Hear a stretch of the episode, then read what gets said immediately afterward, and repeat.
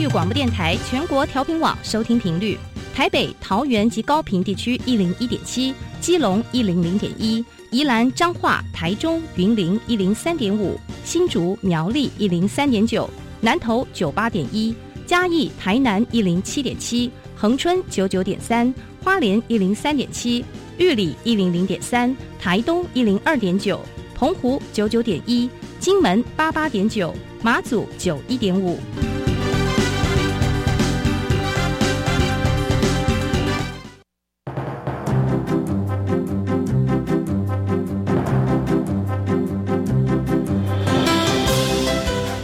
湾的教育要怎么做才能使孩子面对未来的社会呢？当我们期待孩子改变的同时，也期待教师的教学方法跟着改变，家长的观念也一起改变，一起携手协力同行。谢若楠老师带您探索自发互动共好的十二年国教新课程，听见台湾教育的改变。欢迎收听《国教协作向前行》。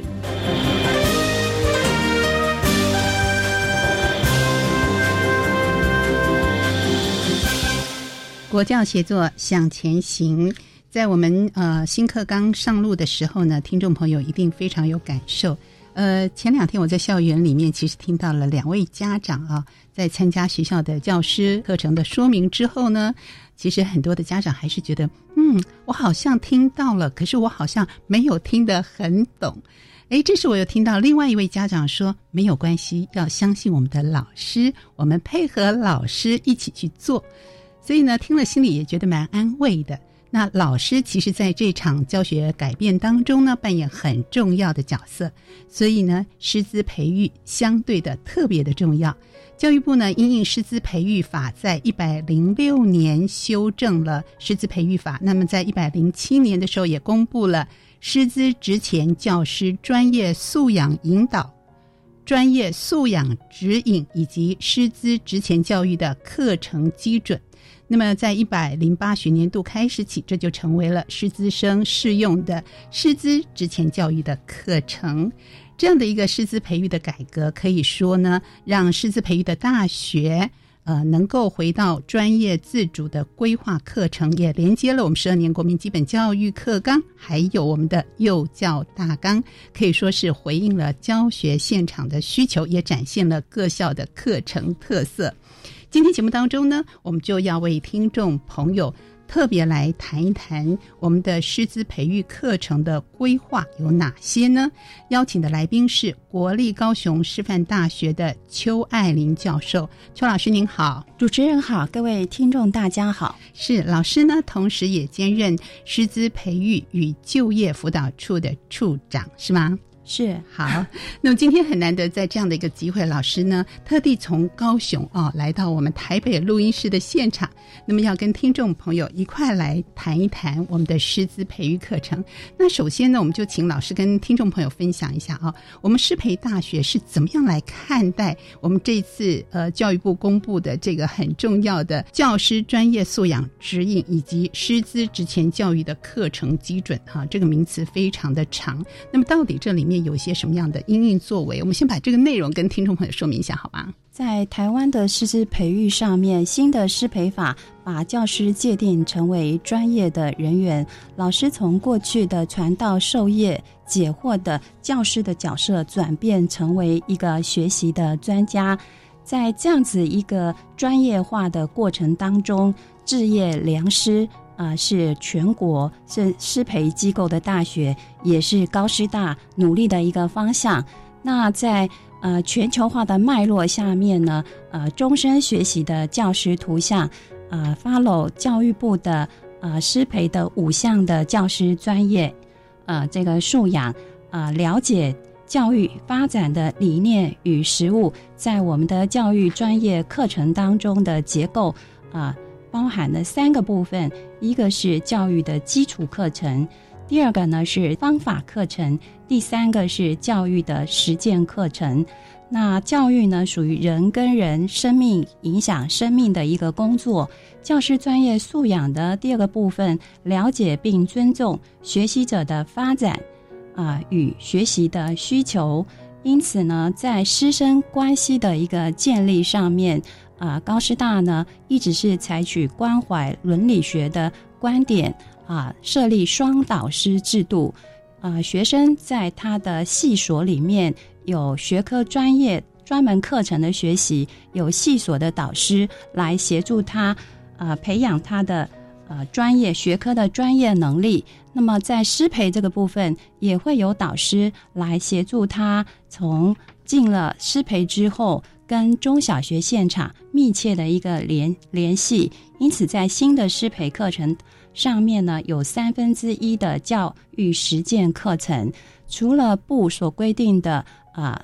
三周的集中实习跟半年的教育实习之外，师资生在进入啊师培的课程的过程当中，我们就紧密的跟啊中小学的专业伙伴学校建立起非常好的。啊，联系的关关系啊，伙伴关系。例如说，呃，大学呢是晚中小学呢一个礼拜开学，所以在中小学的教师备课日的时候，我们的学生已经进到中小学现场，参与中小学老师的备课、观课、议课的工作，熟悉教学的现场。那这个呢，就是。我们师培里面的第一个特色，那全程他的导师还有呢，呃，教育学分的这个双导师制度呢，都会全程去了解学生对于教育现场所提出来的问题，如何跟学理上面呢去做结合。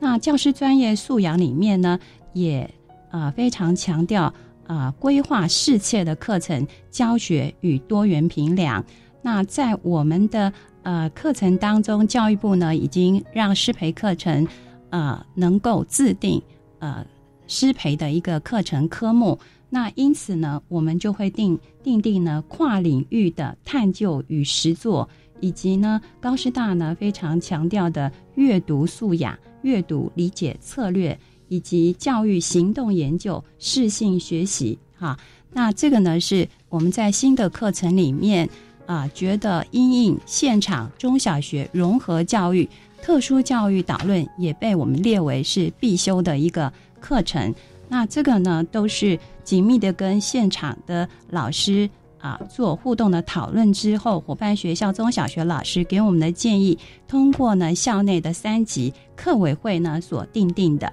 那在建立正向学习环境并适性辅导啊这个素养上面呢。啊，我们也非常注重学习情境的一个营造。那因此，师资生的教室的命名呢，就会以创新教学、多功能教室以及教育实践啊专业教室这样子的名称命名。学生在教室里头就有教育书房。那我们办理啊这个书香九九这样子的一个活动，让学生呢透过阅读几点的活动。然后透过啊写这个心得产出的方式来练习反思杂技，练习怎么把书中的名言佳句变成了赞美的书签、感恩的书签、祝福的书签，在开学见面跟学生见面的时候，能够当成呢是见面礼。在数位科技环境的一个建制上面，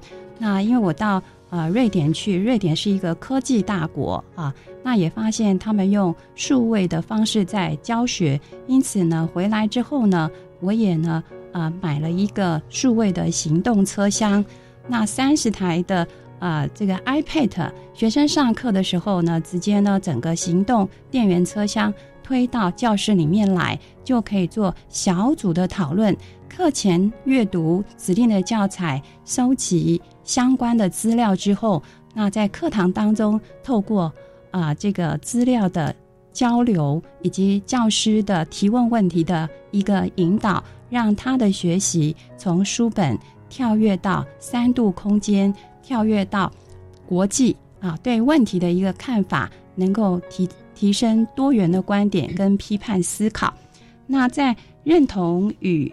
实践教师专业伦理。这个专业素养上面呢，呃，我们做从教育部在民国九十五年开始做史怀哲偏乡，啊，服务学习志工开始，高师大就参与至今十三年哈，十三年的过程当中啊，在平常的时候，我们有数位学伴，学生呢在资讯教室里面，透过呢视视讯的方式啊，跟偏乡的孩子进行国文、英文、数学的一对一的指导。那呢到了寒假跟暑假的时候呢，我们的师资生就上山啊，或者是到海边的偏乡学校里面。就是亲自面授的课程啊，四个礼拜。那在这样一个过程里面啊，协助很明显的看到偏乡的孩子从文化资本的弱势到呃学业成就的提升，到学习动机跟自信心的提升。那每一年我们的数位大学办跟史怀哲的自工都得到教育部的呃奖励。那从去年度开始，教育部就开始推动国际史怀哲的计划。那我们也开始带学生啊，每一个暑假大概会有两个梯次哈。那有到新加坡、到日本，也到台北，也到马来西亚，那进行了十四天的教育见习。那这样子的一个挑战性，学生的语言的能力、生活适应的能力、跨文化的沟通。能力以及呢文本的阅读转换为活动设计的能力，在学校里面都要做密集的一个培训，然后呢到了当地之后，每一天都会有议课，然后做第二天的呃教学活动计划的一个改善，然后回到学校来了之后呢，会在教育部做成果的一个发表，校际之间的一些交流，这些。呃，工作呢，都对学生成为一个良师啊，他的工作的内容跟任务跟价值啊，有很高的认同感跟提升。是好，听了我们艾琳老师的一个说明和分享之后，其实我们心中应该也有一个图像啊，希望能够培育出具有爱又有责任又合作观念的一种核心价值，而朝向三个部分来做一个发展，像是教育专业的素养、创新经济的素养以及全球社会的素养。我在其中刚才老师的解说当中特别的好奇，多元的国际观是老师呢呃提到好多次的。比方说您去日本、去澳洲或者是瑞典这样的一个交流的过程里面，心中一定有很多的体会。它可以是跟我们的素养教学，尤其在老师师培这个部分能够结合的这部分，我们是不是可以请艾丽老师呃更仔细的跟听众朋友说明一下你的体会呢？我们很多的呃听众呢，大概。都非常喜欢到世界各地旅游，那因此从全球视野的观点，特别是先进国家的观点呢，我们可以看到台湾教育的优势，以及呢，我们可以呃在现有的基础上面有更好的一个发展的一个方向。那我在呃一百零六年的时候，因为申请科技部的专题研究，当时候台湾的教育呢，在推动的是佐藤学的呃授业研究 （lesson study） 跟学习共同体啊。那日本呢，离台湾非常的接近。那我在半年的一个呃访问学者的研究的过程当中，呃，透过我们的姐妹校日本大阪教育大学。啊，住在学校里面的国际学人宿舍，那一方面可以了解日本的啊老师是怎么样去培育中小学的老师，那知道说他们的中小学老师啊考上的教师证照之后，他们是属于地方的公务人员，那十年呢就必须要换证啊，那呃在进入到中小学里面去的之后呢，呃也会发现日本的呃。高中以下的学校是分三个学期，那大学呢是采美国制，是两个学期。那因此呢，在大学放假的时候，像七月中大学就已经放暑假，但是高中啊、国中、国小呢仍然在上课，这时候就是他们教育实习的时间。那因此我也跟着他们呢到学校里面去哈。那首先是我觉得他们的生活。礼仪这个部分呢，做得非常的好。嗯，我们的导师在英文叫做 home teacher，所以整个教室的氛围就是像家庭一样的温馨啊。那呃，有一个小学呢，它是呃 Hilano 呃嘎构哈，就是平野小学。那老师跟学生之间的互动啊，非常的融洽。那呃，学生基本上呃一天必须要进行三次的打扫。那午餐的时间呢，是由学校团散，然后每一个班级呢，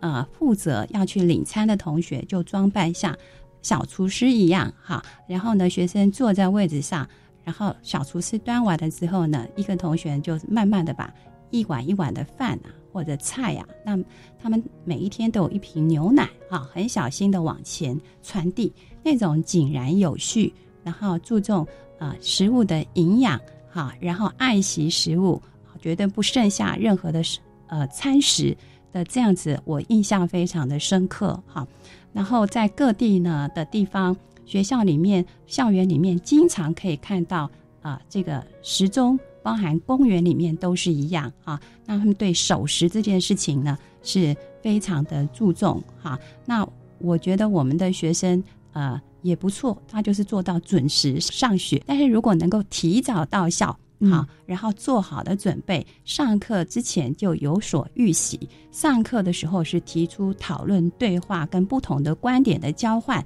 也许我们的学习就会跟日本一样，他们叫做深度学习。啊，从内容、从方法、从学习的学，中间是两个叉，是交流的意思。那左边是一个手，右边是一个手，代表学习的时候呢，需要有知识、有经验的家长，或者是老师，或者同学当音架来帮助啊，这个我们不成熟的孩子，或者呢学业知识上面呢啊有所疑惑的孩子，能够解惑。所以学习的一个风景是，啊，能够重复的有意义的学习。那个“习”字就是练习，啊，练习有意义的思考。思考呢，学校学所学的东西如何应用在我们的日常生活？因此，家庭教育、学校教育跟社会教育是连接在一起的。因此，当学校是一个非常干净的环境的时候，你走到日本的大街小巷，你会发现它的河川。非常的清澈，那它的街道巷弄非常的干净啊。在日本，Aki 呢看到呢老太太呢去买东西的时候，我们大概就会搜刮很多的食物，但是他们的东西的包装大概就是一颗苹果啊，一个小黄瓜。那他们还会去买花回来去做一些美化社区、美化环境的布置。那像这些呢，都是啊能够呢。呃，同理心，善待别人，哈，希望自己的环境的清洁，也能够让整个社区的人。的生活有幸福感，嗯哼，这样的一个体会，其实让我们看到了，呃，日本人他们比较牺牲个人的自由，然后来成全呃大众的一个所能够享受的一个范围，而且把自己的需求不会放的这么大，所以有的时候我们谈素养，从生活中完全可以显现出来。这也是我们在谈到我们的教育新课纲里面的改善，那其中的一个观点，我们是不是来看看世界各国的教育的现况？我们的一些醒思，那么到最后很重要是要回到这个师培制度的课程里面。那现在我们知道师培的课程已经做了大幅度的一个修正和改变。那这其中，如果说刚入学的同学们能够呃体会到，可是进入到大二、大三、大四呢，是不是课程也做了一些调整？还有呢，负责师培的这些老师跟学校又做了哪些改变和努力呢？我们在下一段节目当中，我们会继续请我们的邱爱玲老师跟。听众朋友来分享。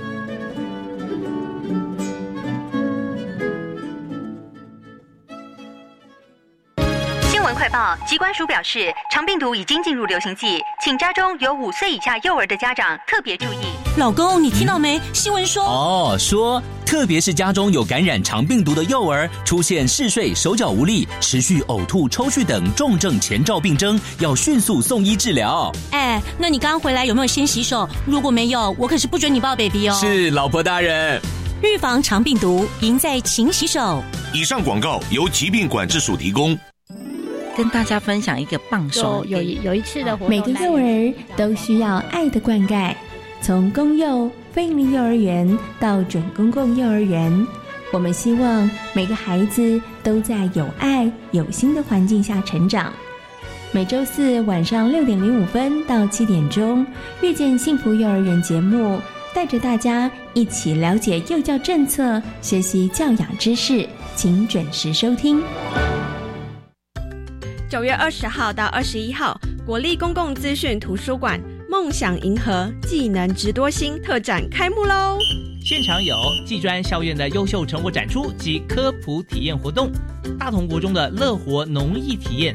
欢迎免费参加。展期到二零二一年十二月三十一号，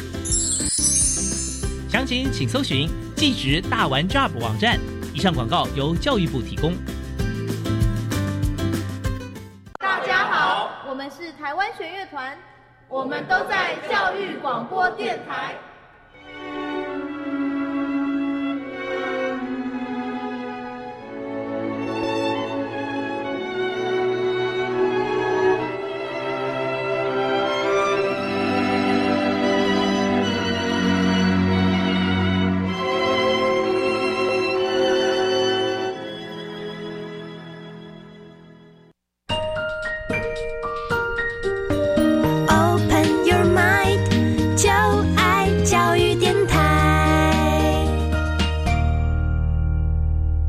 国教协作向前行，我是谢若楠。今天节目当中呢，我们特地为听众朋友邀请到国立高雄师范大学邱爱玲教授。邱教授同时兼任师资培育与就业辅导处的处长。在节目中来跟听众朋友分享应应新课纲师资培育课程的规划内容，还有我们的着眼的方向和我们的视野又是什么呢？呃，提到了师资培育，我想培育大学呢，呃，有很多很多的一些课程的修正啦、规划和改革。那么在这样的内容当中呢，我们知道已经入学的这个大一的学生呢，应该是马上就可以适用。可是现在就读大二和大三、大四的师培学生，那么学校部分。是不是有相关的措施和规划啊？有哪些重点和亮点？我们提出来，让听众朋友更加认识了解。老师，那我们的师资生在大二跟大三这个阶段，其实一直我们学校持续为了啊协助学生能够进行跨领域的教学创新，我们也成立了呃一些呃系所老师。啊，整合之后的学程啊，比如说以数位文创学程为例，那就是把资讯专长的老师、跟事业经营的专长老师以及教育专长的老师三者共同合作来开设。那以台湾的呃这个本本土文化里面的价值呈现啊。为这个绘本的制作的这个主题，那最后呢，用数位影音的方式来呈现图文的内容。经过呢校内老师的指导，成果的发表，再找呢校外的厂商的媒合，那以便于呢在国际交流的时候呢，能够把台湾的价值能够透过绘本哈，能够传达出去美好、富有人情味的一些故事。那其次呢，我们也做了公司部门补救教学的一个合作方案。高师大本身就是永林红海基金会希望小学的一个分部，因此呢，学生从大二开始呢，就可以接受我们这个呃希望小学基金会的补救教学国文、英文跟数学三科的培训课程。那分初阶跟进阶，那学生拿到了初阶跟进阶的一些证照之后，他就可以跟我们所媒合的高雄市的还有台南市的学校啊小学课后的时候呢，就可以去做啊这个辅导的工作。那教育是带给呃整个国家希望的一个力量。那我们也跟孩子们分享希望感理论，哈，在呃提到的是目标加方法加意志力。那这个目标呢，就是要助人为善啊，让孩子从不会到会，让孩子拥有一个成就感。那那个方法包含阅读理解的策略，比如说啊，数学科用教具的操作方式。来取代抽象化的呃这个认知啊纸笔的测验啊，从真实情境当中让孩子学会啊这个数学在日常生活当中对他的生活的一些帮助啊。那在意志力这个部分呢，是由我们的学生经常用激励的方式啊，比如说我们会让学生去制作拼图的赞美卡。啊，那赞美卡呢？学生做完的作业之后，我们给他一张，最后他可能拼成了一张图，是一个很漂亮的海龟，或者是一个城堡啊，或者是他很喜喜欢的一个偶像。那在这样一个相互陪伴的过程当中，学生呢就学会换位思考啊，设身处地。啊，知道说，我认为理所当然，他会的东西，原来孩子对孩子来讲啊，不是他生命经验当中所熟悉的事物，因此希望感理论就可以帮助我们孩子在成为老师资的过程当中。更能够了解学生的困境，也让偏向的孩子知道，教育呢是他从下层阶级转换成为上层阶级。那知道说，教育的专业资本可以帮助他把文化资本转化成为经济资本，再转化成为社会资本。像这样一个呃公司合作的这样的一个课后的一个方式呢，啊，对于我们整个学生的一个大学办也好啊。对于补救教学的学生也好，对于学校的减轻，呃，这个学校老师的课后的压力，呃，都是属于一个三赢的一种状态啊。是，要用这种跨域教学的方式啊，让同学们更加体会了解。所以老师讲的这个目标加方法加意志力，而且用这种。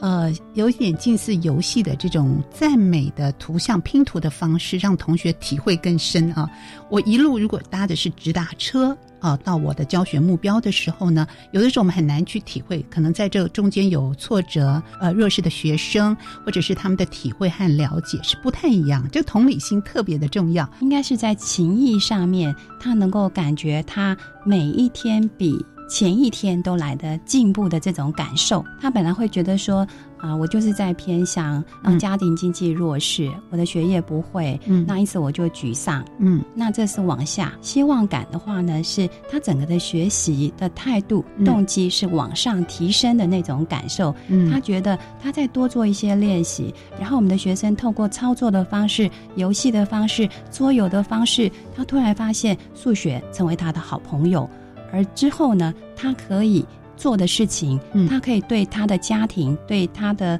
呃同学啊有所建议、贡献的地方啊，那就呈现出学习对他的意义感在那里。嗯哼，好，这是为我们同学特别设计的相关课程的内容。那同学们的课程内容规划呃具足了之后，其实我们也很希望了解一下。教导这些未来老师的教授们，老师们怎么样共备，或者是说，老师们有没有组成属于教授的专业社群呢？这些专业社群来因应我们新课纲进行的教学成长，我想相对是非常重要的。啊，是的，呃，的确是如此。当教育部呢，其实它的教师专业素养跟课程基准。呃，公布的时候一共修改了四次，在这个四次的过程里面，我们高师大师呃师培处呢就组成教师专业社群，我们的老师这个社群里面有大学的老师，有中小学的校长、主任跟一线的老师在讨论说，那怎么样去。啊，连接教育部的终身学习的教师图像跟五项专业素养素养跟十七项指标，转化成为连接高师大的啊校训，叫做纯净宏远。那我们也会跟学生分享，我们在校门口挂了一个“你想成为什么样的老师？”我们学校给的答案呢是“学高为师，身正为范”。这个就是言教跟身教的意思啊。那学高为师就是学无止境，终身学习，然后探究好奇，哈，连结跨域。那我们为了要啊，让我们的学生用呃清楚明了易懂、能学习迁移的方式来进行学习，因此老师就会有那个使命感啊，有那个责任，要把学生提问的问题能够追根究底，给他一个。清楚，然后明确的方向，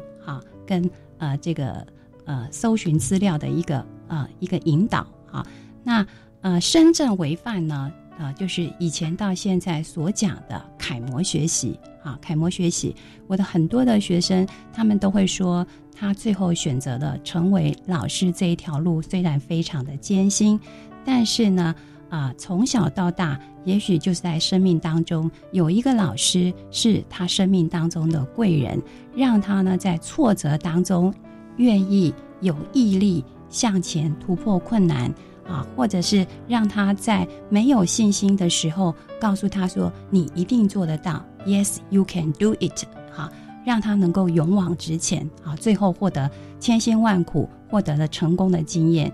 那这样子一个美好人生、美好的生命影响生命的经验，让他能够立定志向，他也要能够成为下一个学生的一个生命贵人。那这样子教育的事业就不只只是一个职业而已啊，而是他内在有一个非常强烈的价值观。这个价值观呢，帮助他哈能够希望。呃，把他他得到的呃这个帮助，也能够呢呃帮助别人啊，形成一种善的一个循环。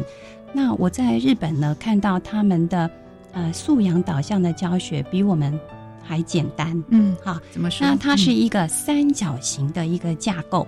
啊，三角形的架构，他说要培育呢良好的社会跟世界的公民啊，为了让学生啊，成为啊更好的一个人哈，所以这个三个架构呢是，呃，第一个架构是学生呢一定要具有啊某一种知识跟技能，对那个知识跟技能个别的知识跟技能要能够终身的一个学习。然后第二个部分呢是，呃，学生在他的生活的情境的过程当中，要不断的去具有思考力、判断力跟。表现力，比如说我们的现在孩子的学习，大部分呢都用 Google。那呃，他在手机上面看到的讯息，也许是假的讯息。嗯，好，那他知不知道思考发讯息的人，他背后的目的在哪里？如果这个讯息是错误的讯息，以讹传讹，那可能造成别人的什么样的伤害？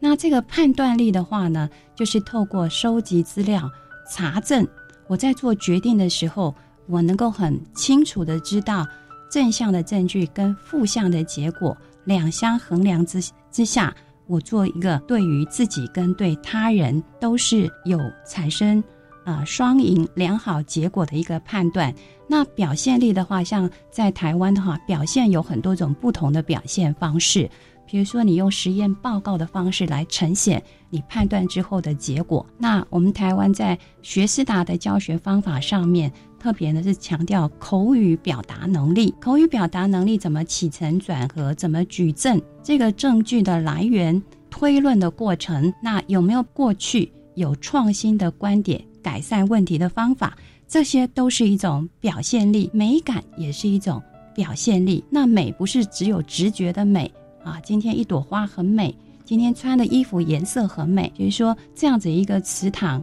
啊，荷花池在我们的校园里面，但是呢，它水不通，造成了登革热啊的蚊虫的一种滋生。那我怎么透过我所学到的科学的原理，比如说生物科，他会去做鱼菜共生。那鱼菜共生就是看到农夫用了大量的农药，那食安的问题。那怎么透过自然的方式，不使用农药，让鱼菜之间共生的方式来解决问题？那这样子也是一种美感，它是一种道德上面的美感。它表现出来就是我有能力哈解决问题，因为我学到的啊食安的问题，我学到自然科的知识，我学习到生物链的知识，因此鱼的排泄物就可以成为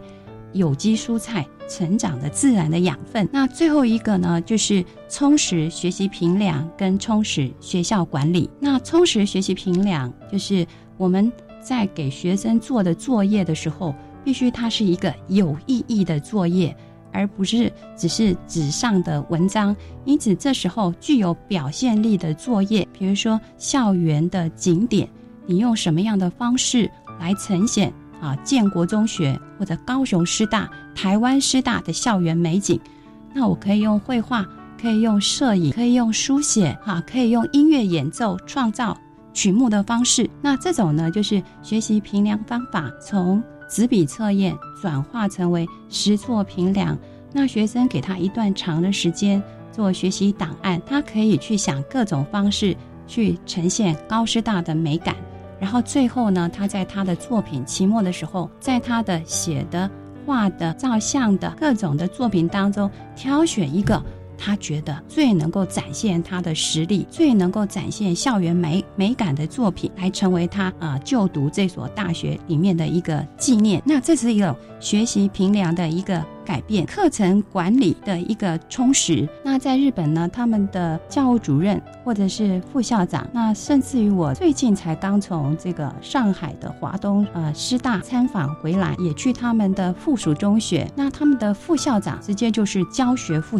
副校长，是一个数学的老师。那他就想出了一个点子，N 个百分百啊，就是学习管理里面，他给他学校创造一个课程的一个机制，百分之百的老师要做专题研究。百分之百的学生要选择一个小课题，啊，跟着老师去探究，并且进行发表。蛮有趣的是，他有百分之百的学生一定要会太极跟游泳，一定有他的用意吧？一定有他的用意。嗯，那当然，每一个呃学每一个国家，它的课程反映了它的传统的历史文化的传承，啊，文化的内涵的底蕴，然后呢，再加上新的。表现方式跟科技的融入，再跟全世界各国做一些介绍。那我觉得像太极这件事情，动中取静哈，在情绪压力的调节上面，那我们都会觉得太极深受其惠。那游泳更不用说，地球是圆的，地球也是平的，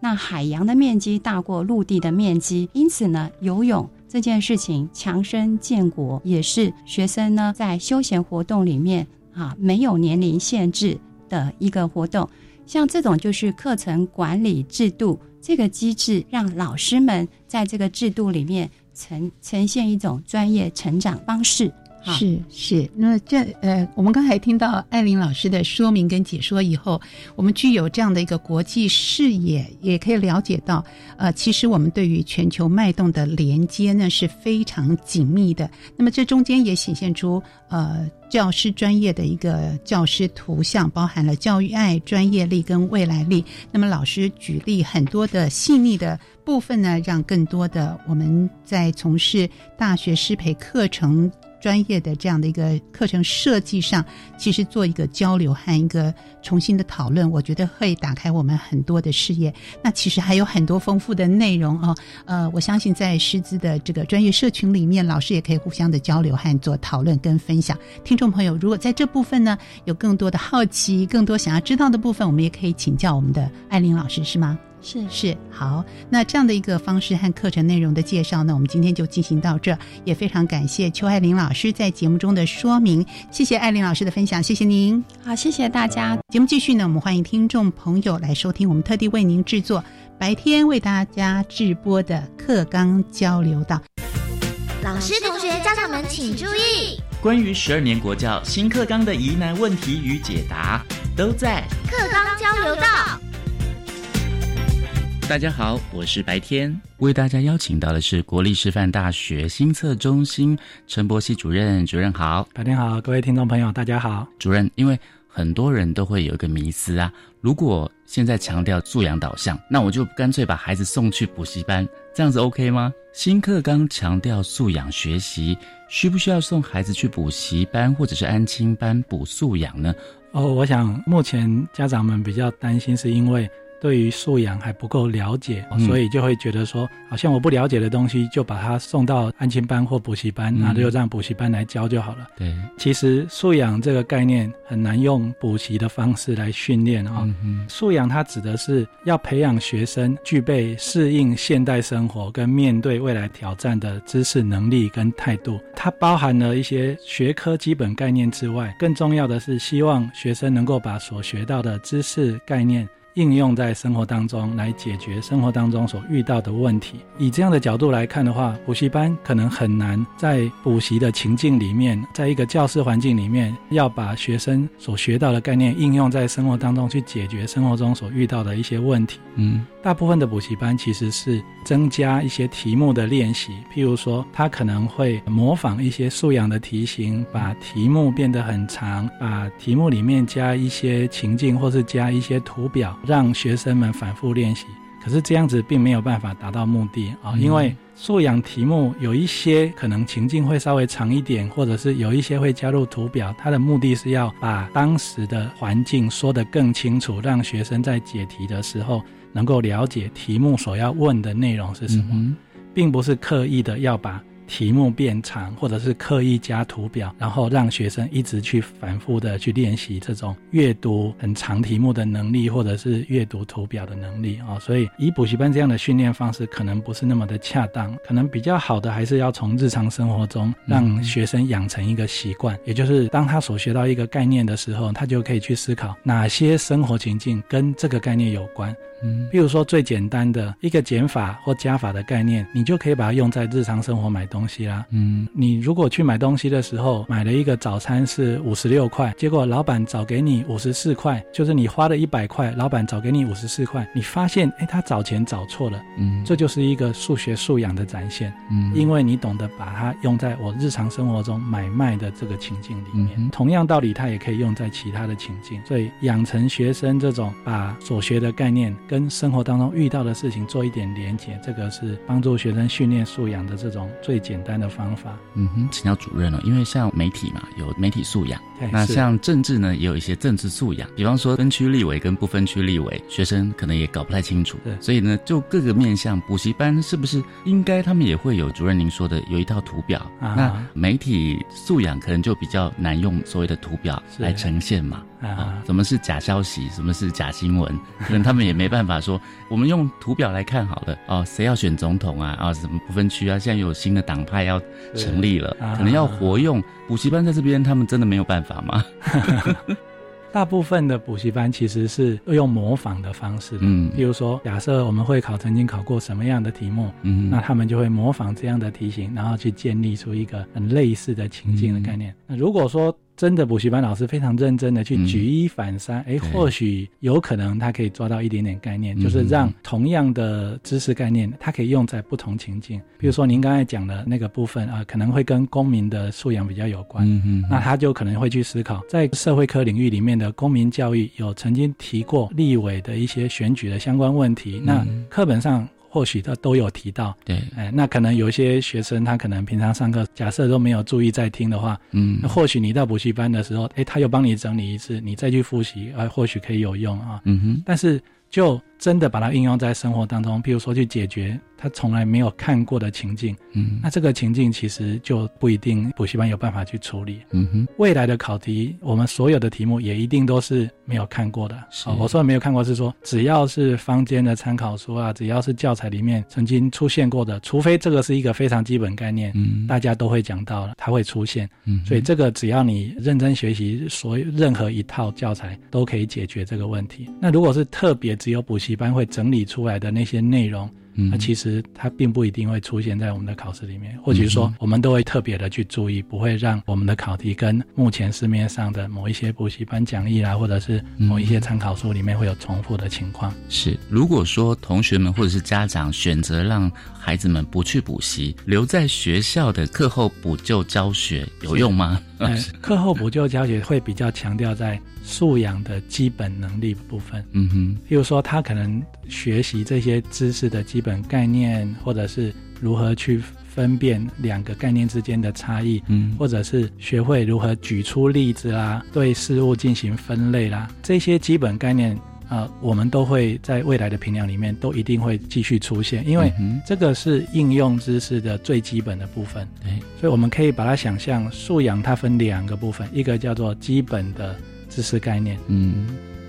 第二个部分才是应用在生活当中。嗯哼，啊，这两个都是属于素养哦，不是说我未来我就只强调应用在生活当中，我不强调基本知识概念。嗯所以如果大家在基本知识概念，没有学得很好，或是还是不够清楚。其实学校通常补救教学就是在强调基本知识概念的强化，就是让没有把基本知识概念学好的学生，他能够再把这些概念再重新学习一次。嗯，那或者是针对他比较不懂的概念去做加强。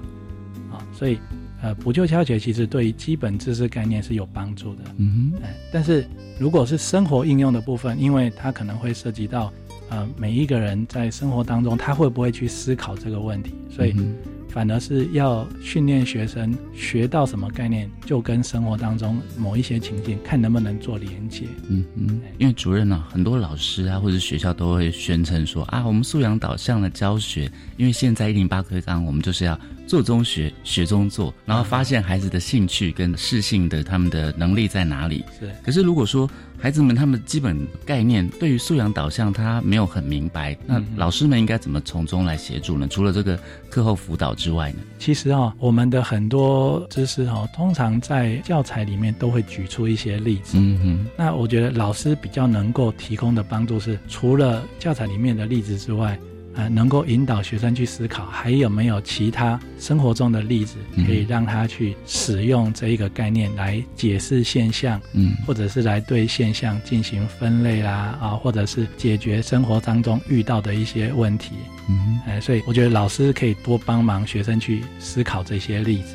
嗯，想到这些例子之后，接着再去看看说那。学到的概念到底跟这个例子有什么样的关联？嗯哼啊，譬如说刚刚您所提到的，呃，我们在社会科里面学到有关于立委选举的一些相关问题，这些选举相关问题的内容有没有刚好跟每一次或是某一次的选举的一些概念刚好可以做一些连接？嗯哼，我举一个我们过去会考曾经考过的例子，就是宣布自行当选的例子。我们在两年前出了一题很简单的，就只要用到数学科的。加减法就可以解决的问题。是，哎，那它就是一个非选择题，它只是要学生在某一个选区已经有三个投开票所都开出票了，嗯，那第四个投开票所还没开出票的情况下，他有没有办法去计算出？某一个候选人到底还有没有机会当选？嗯，或者是哪些候选人他有没有可能可以宣布自行宣布说，哎，他已经当选？嗯，他有没有把握可以宣布这件事情？是，那这个就可以利用一些简单加减法就可以处理的问题。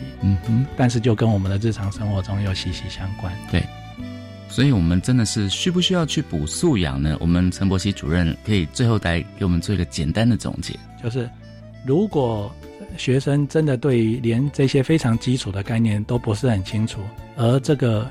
补习或者是补救教学可以帮助你把这个基本概念啊变得比较扎实的话，那我想可能呃可以去做一些练习啊，或者是说可以把这个基本概念把它再强化，不论是家教或不论是自己在自学，或是学校的补救教学，或是某一些强化这个基本概念的补习班啊，这个倒是可以去学的啊。但是，如果你的基本概念已经具备了，你现在所需要的是，呃，如何把它应用在生活中的练习的话，那从生活中练习，远比你在某一个补习班里面一直做题目来的有效。没错。好，今天也非常谢谢国立师范大学新测中心陈柏希主任跟我们的分享，谢谢您。好，谢谢，拜拜。我是白天课纲交流到，下次再见喽。